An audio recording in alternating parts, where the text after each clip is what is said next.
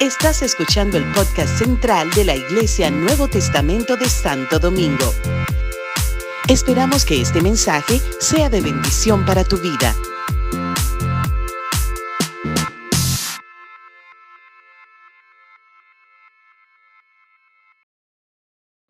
Amada Cristi, es un placer para mí, es un placer para mí entregarte este micrófono.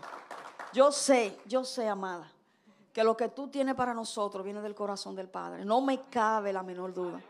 Y sé que lo vamos a recibir, lo vamos a asimilar, lo vamos a poner en práctica. Porque yo sé que va a dar vida, amada. Yo sé que va a dar vida. Te bendigo y gracias.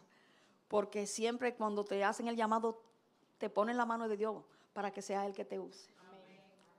Mm. Bendiciones, vamos a echarnos en chinga esto, vamos a cubrirnos, a guardarnos en el Señor así una vez más y guardar los protocolos del lugar. Wow, qué compromiso. qué palabra.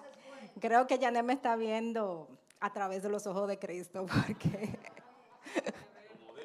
como debe de ser. Y esta noche vamos a hablar sobre la firma, nuestra identidad con Dios. Esa firma, Dios no, Dios no sella, Dios no firma. Y para mí, eh, cuando me mandaron el bosquejo y yo vi Isaías 43, ese es el versículo que el Señor me dio desde que yo soy niña. Porque yo, me, yo conocí al Señor cuando yo tenía, dicen que yo no diga de edad, pero yo tenía ocho años cuando yo conocí al Señor. Yo me acuerdo en la escuela dominical. Y ese fue el versículo que el Señor me dio desde que yo era niña. Entonces, cuando yo vi ese versículo, Isaías 43, yo dije, no, Señor, increíble. Eh, realmente es un reto estar aquí, pero eh, el, Señor me habló a mí, así que yo le voy a hablar de lo que el Señor me dio. ¿Qué es la identidad? Vamos a hablar de la identidad, porque eh, vamos a decir qué es su identidad, eh, Sebastián. Es la conciencia que una persona tiene de ser de ella misma y que la distingue de los demás. Es un conjunto de rasgos propios eh, que nos hace único. Es decir, es un conjunto de, eh, características que nos hace único. Eh, psicológicamente hablando, es quién soy. Y la, la identidad se va formando. Tú vienes con una identidad ya, desde el vientre de tu madre. Pero esta identidad se va moldeando y va tomando forma con factores internos, externos, perdón, como eh, nuestro entorno y las experiencias que vamos viviendo a través de, la vida. Eso nos va moldeando y nos va, haciendo quienes somos. ¿Cuáles son esos factores externos? Eh, nuestra familia, nuestros amigos, la escuela, el país donde vivimos, influyen que en nuestra cultura, es nuestras costumbres, nuestras creencias, nuestros valores, e incluso, incluso hasta la religión que se practica. El clima influye también en, en, en quién tú eres, porque incluso los caribeños son gente muy eh, extrovertida, sin embargo tú vas a un país con un clima frío, la gente es más reservada. Entonces eso influye todo eso influye en, tu identidad. Eh, pero también en la identidad, eh, muchas veces una gente tiene percepción de ti. Por ejemplo, Janet tiene una percepción de, de mí, pero yo también tengo una percepción de mí, pero está la percepción que Dios tiene de nosotros. Por lo general, en el mundo eh, hay una verdad distorsionada de, lo, de la identidad. ¿Por qué? Porque los parámetros del mundo se basan en lo que hacemos o obtenemos. Y eso no es identidad. Entonces, ¿cuáles son? Eh, sigue el siguiente slide, eh, Sebastián, por favor.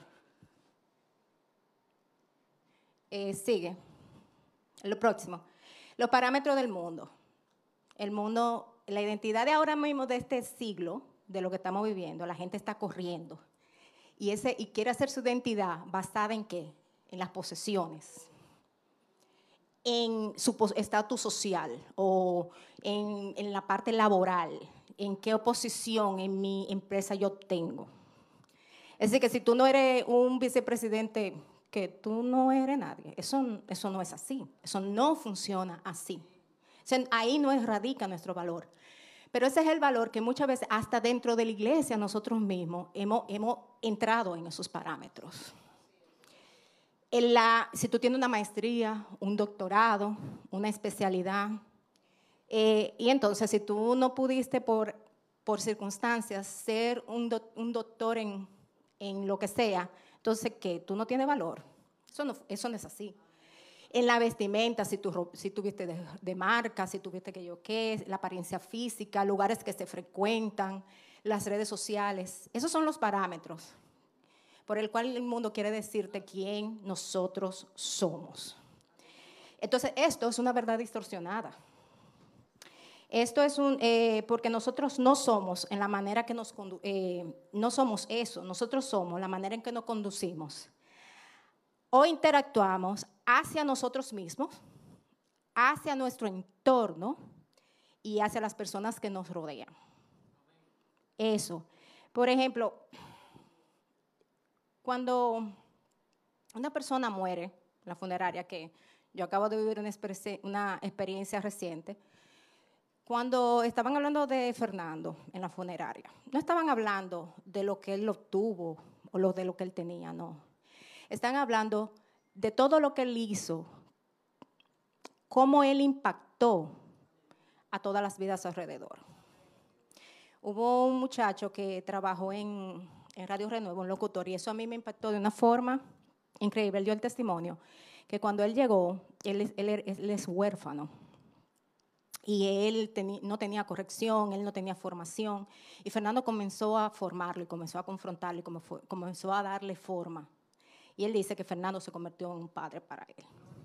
Entonces, eso, es eh, lo, que, lo, que, lo que realmente queda. No es qué, posesiones tú tienes. Si hay gente que hablarán de eso, porque esos son sus parámetros, pero realmente eso no es identidad. Por eso cabe decir... Eh, Sigue, Sebastián, en la próxima slide. Que antes de hacer, debemos de ser.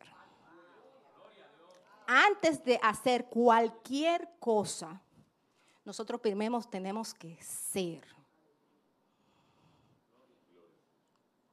El, el, hacer viene del ser.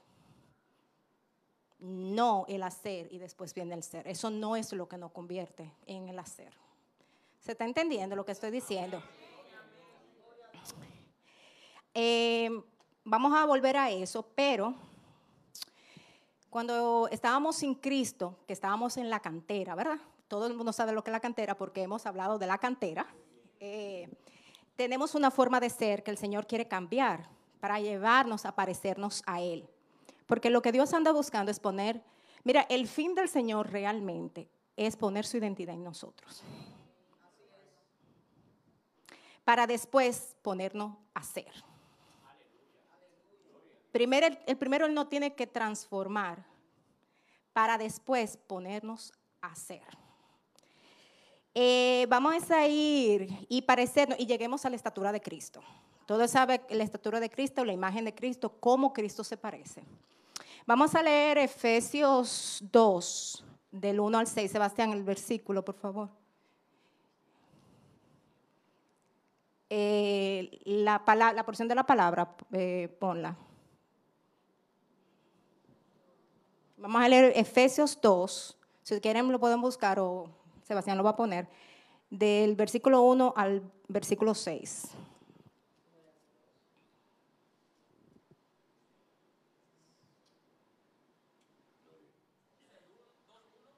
Dos, ah, ok, perdón.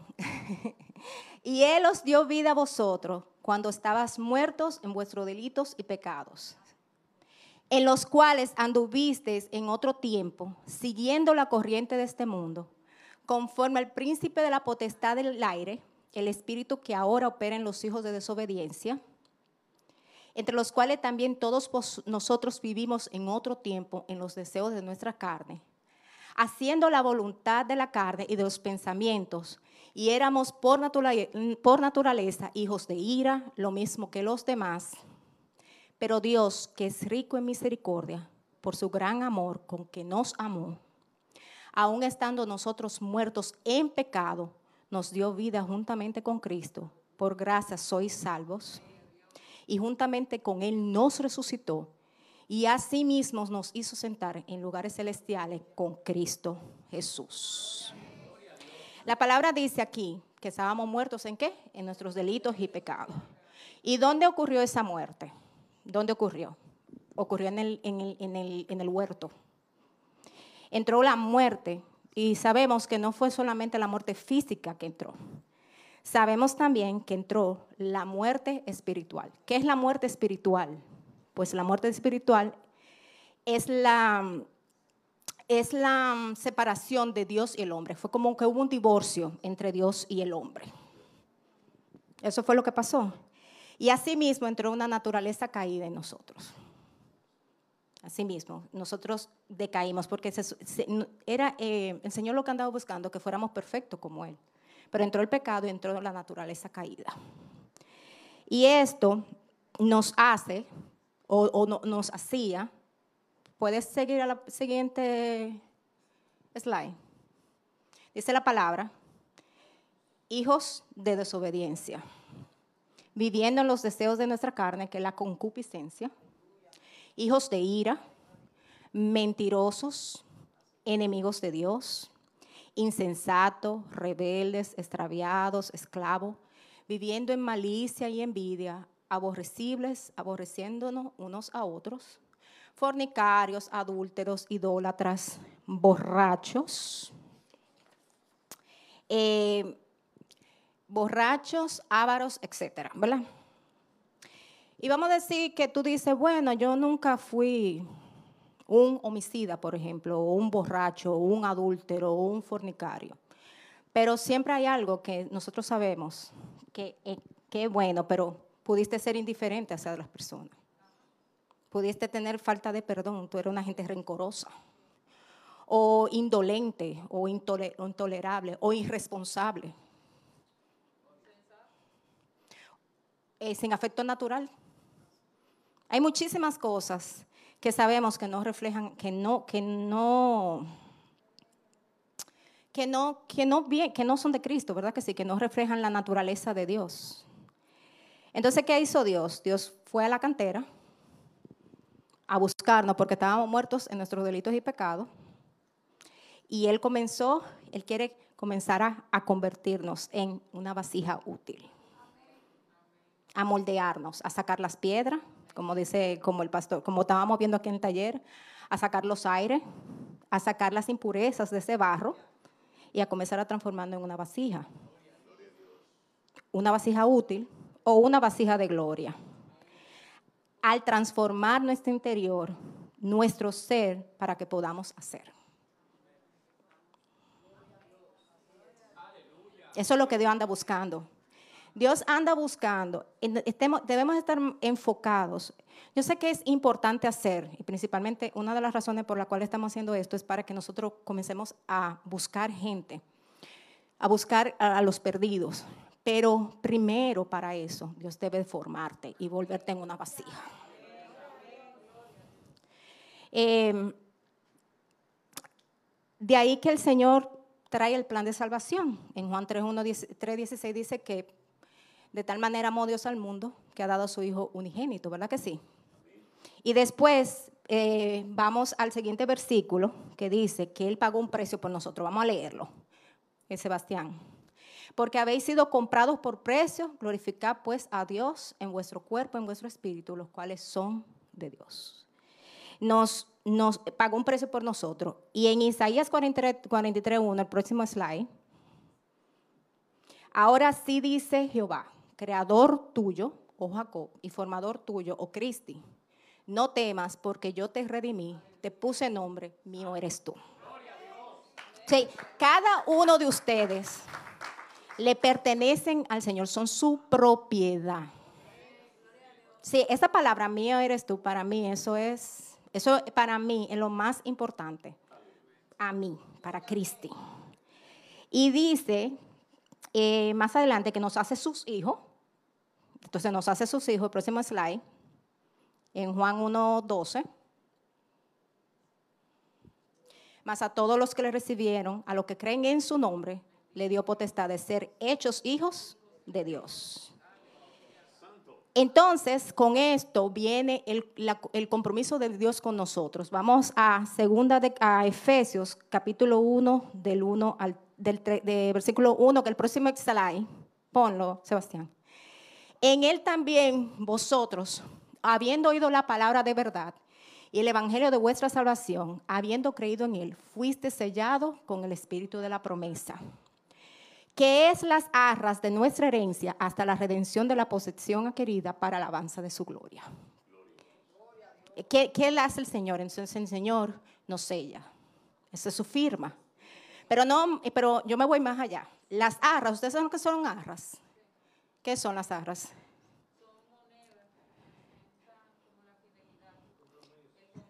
Que se dan en, el, en, el, en la ceremonia matrimonio.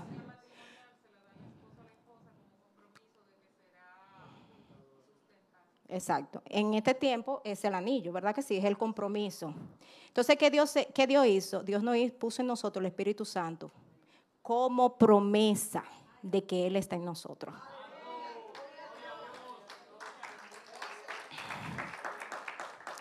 ¿Para qué? Para desarrollar en nosotros su carácter, su identidad. ¿Dónde, ¿Cómo vemos la identidad de Dios? En el fruto del Espíritu. Entonces, el Señor quiere desarrollar el fruto del Espíritu en tu vida. Y, a mí me gustaría decir que eso se logra de la noche a la mañana. Pues no, eso es a base de muchos procesos, mucha... Eh, tú tienes que entrar por el fuego, fuego, el fuego por arriba, fuego por abajo, proceso van, proceso y el, el Señor comienza a desarrollar su identidad en ti. El fruto de Dios en ti, amor, paz, paciencia, benignidad, mansedumbre, dominio propio. Todo eso Dios quiere desarrollarlo en nosotros es, yo entiendo que para mí es más importante desarrollar el fruto que andar corriendo atrás de los dones. Porque muchas veces la gente tiene muchos dones, pero no hay fruto que sustente esos dones. Primero de Corintios lo dice, aunque yo hable ah, lenguas angelicales y mueva montañas, si yo no tengo amor, Nada es. Nada es absolutamente nada. Y ustedes no tienen que salir corriendo a buscar los dones, los dones ya están en ustedes. No tienen que salir corriendo, ya el don está. ¿Cómo tú sabes cuál es tu don? Sencillo, pregúntate, ¿qué te apasiona? ¿Qué te apasiona? Yo voy a poner una persona de ejemplo aquí. Juan Carlos, ¿qué te apasiona? La música, las alabanzas, alabar. ¿Qué te apasiona? ¿En qué tú piensas? ¿Qué tú quieres hacer? ¿Qué, lo... Hay gente que le gusta servir. Por ejemplo, mi mamá, donde hay un enfermo, busca a mi mamá, que ahí ella está. Ella le encanta servir. Es una cosa que yo digo, Dios mío, yo la bauticé como Padre Villini. sí, mi mamá le encanta y tiene un don de servicio impresionante. Impresionante. ¿Cuál es tu tendencia? Tu tendencia es a llenar el espacio en blanco. Y ese es tu don. A eso es que Dios te ha llamado a servir. Pero servir para Él, no para tu propio interés o tu propio beneficio. Porque eh, y todo esto, todo eso es para salvarnos. Es para poner su carácter en nosotros a través del fruto, ¿verdad? Que dijimos. Y eso es lo que somos. El próximo slide. Entonces Dios nos convierte en qué? Vamos a leer. Nueva criatura, hijos de Dios, santos, perfectos, tesoro, templo, sal, luz, hechura suya, embajadores de Cristo. Sigue, Sebastián. Herederos de Dios, la niña de sus ojos, reyes y sacerdotes, colaboradores de Dios, pueblo santo, escogido, posesión exclusiva de Dios y mucho más. Se decía ahí, eso ya nada más puse eh, cosas, hay más. Eh, eh, todo esto trae, eso es lo que Dios nos quiere convertir en, eso es el que quiere que nosotros seamos, ser eso. Para entonces luego hacer, luego hacer lo, lo que Dios te ha llamado a hacer. Pero también el ser hijos trae beneficios. Vamos, vamos al próximo slide. ¿Cuáles son los beneficios de ser hijos?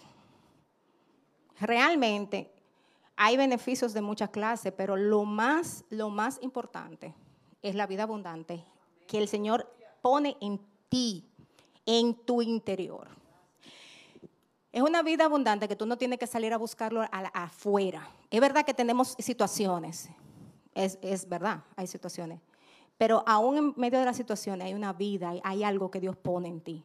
Pone ríos de agua viva, pone una esperanza viva. La esperanza del Señor no está basada en las circunstancias, no se muere. No es perecedera, es permanente. Porque mi esperanza está puesta en algo, en algo permanente, que es en Él. Te da certeza, hay una certeza dentro de ti es algo que es una, cosa indescriptible, hay una certeza. Te da cuidado, te da protección y te da provisión.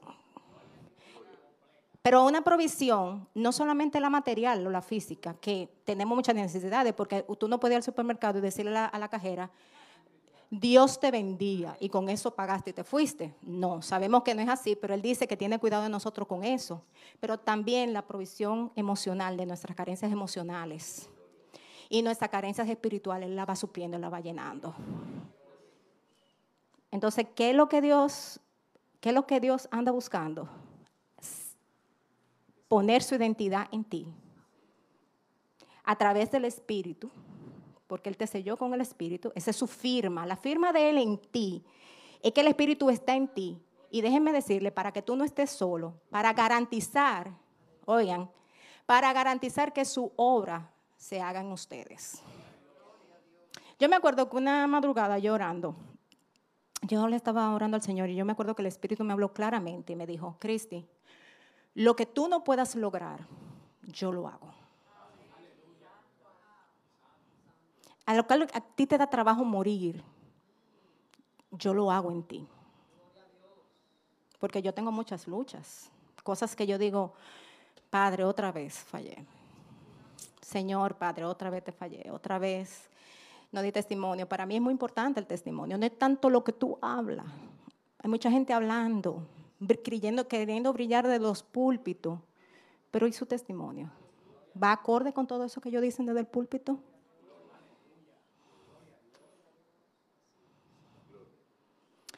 Entonces, em, tenemos el Espíritu que nos es la garantía de que la obra y la identidad de Cristo si tú lo dejas. Si tú te dejas moldear. Si tú te dejas procesar. Si tú no haces resistencia. Entonces, si tú no haces resistencia, tú vas a comenzar a ver la obra de Dios en tu vida. Yo puedo dar testimonio que yo estoy viendo al Señor en todo. Es una, cosa que puedo testificar de eso y he vivido procesos difíciles sin embargo, el Señor me ha ido enseñando que Él está conmigo. lo estoy viendo. Y, puedo depender de Él. Es tanto así que una vez el Señor me dijo, óyeme, tú no tienes que llamar a nadie, tú es a mí que me tienes que llamar. Es a mí que tú tienes que llamarme. Y vamos a llegar al hacer, vamos a llegar ahí, porque yo quiero resumir brevemente. Vamos al próximo slide. Eh, que fuimos creados para la gloria de Dios, no para entretenerlo.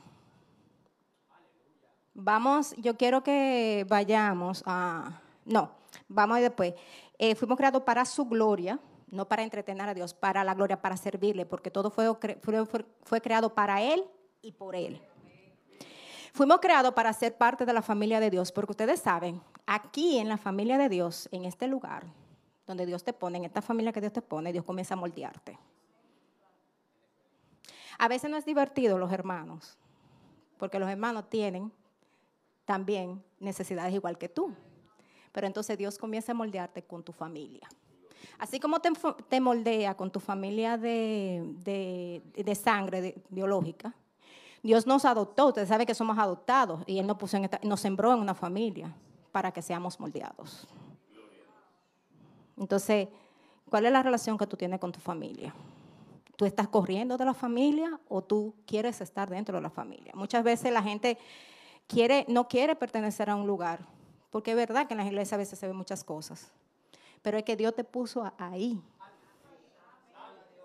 Fue ahí que Él te puso, con un propósito.